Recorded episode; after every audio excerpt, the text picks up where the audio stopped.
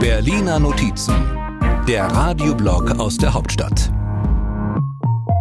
Politik lebt vom Widerspruch. Das weiß Bundesfinanzminister Christian Lindner von der FDP natürlich und tut, was von ihm erwartet wird, wenn wieder alle Minister mehr Geld haben wollen.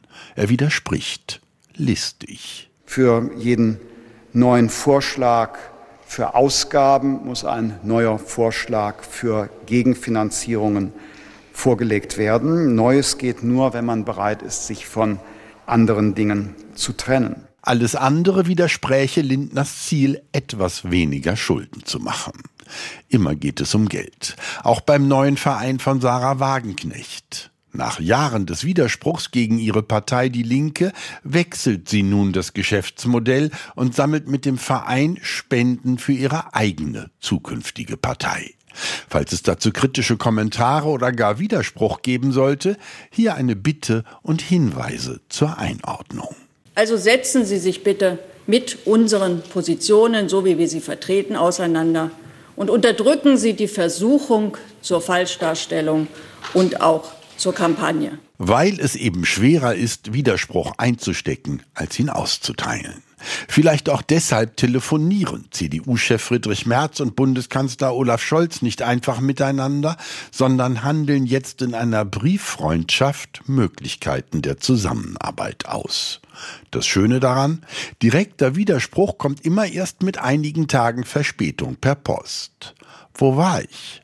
Ach ja, dabei, dass Politik vom Widerspruch lebt, was man auch in der Union bemerkt, die hin und her gerissen ist zwischen ihrem Brieffreund im Kanzleramt und scharfen Tönen zum Thema Migration.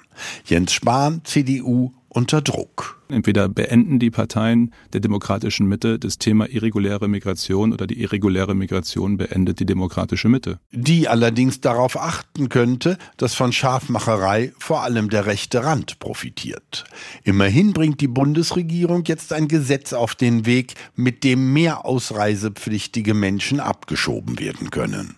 Nun murren manche Grüne einerseits und befürchten andererseits, dass CDU und SPD sich tatsächlich aufeinander zubewegen könnten. Große Koalition voraus?